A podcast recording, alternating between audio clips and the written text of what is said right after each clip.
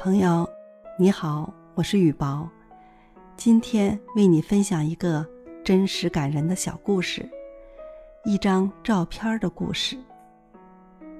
新年前，常大姐用小本子夹着一张破碎的照片，让我看看还有办法修复吗？我小心翼翼地摊开这些碎片，试着拼了一下，摇了摇头。照片裂成了几块，还有明显的水泡痕迹，有一块已经揉搓的模糊不清。常大姐看我为难的样子，便嘟嘟囔囔的埋怨起老伴儿：“快过年了，我说清扫一下卫生，这老头子也不说注意点儿，把写字台的玻璃板碰碎了。”压在下面的照片就弄成这个样子了。唉，人老了，啥也干不了了。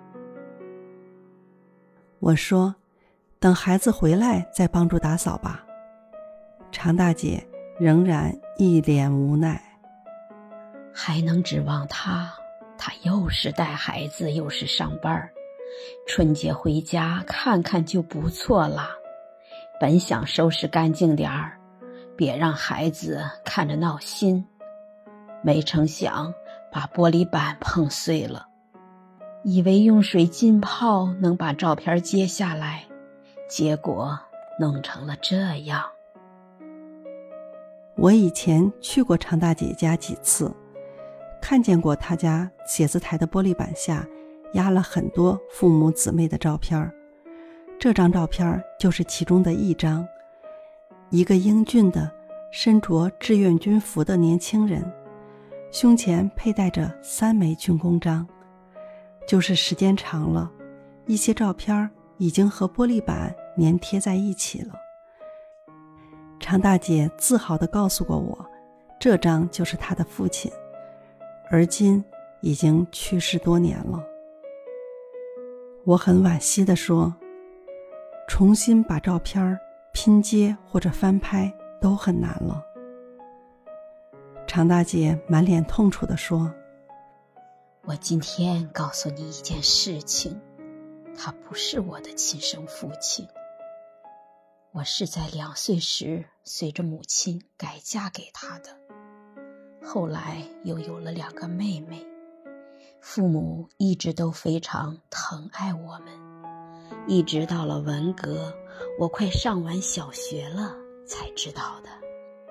那时候，子弟学校也在学着成立红卫兵，我也想参加。突然有同学说我不能参加，说我是地主的小崽子，我都懵了。学校宣传队的人也不替我说话。我爸是车间主任，是志愿军战士，我怎么就成了地主小崽子？我就和他们打了起来，然后哭着去找我爸，问他怎么回事。他火气冲冲的去找厂革委会的人，回来就告诉我：“没事儿啦，你就是我的亲生女儿。”他们再也不敢说你了。他把现在这张照片递给我，说：“送给你，你看你爸还带着军功章呢。再有人欺负你，就给他们看。”后来我才慢慢知道，母亲家的成分比较高，我的亲生父亲早早的就去世了。从此，全家人再也没有说过这件事情，学校里的人也不说了，好像没有发生过这件事一样。但是我知道，是父亲在罩着我，让我健康的成长。我很诧异的听完常大姐的叙述，才彻底明白她为什么。一定要把这张照片修复好。我知道自己的能力有限，建议他到照相馆去看看。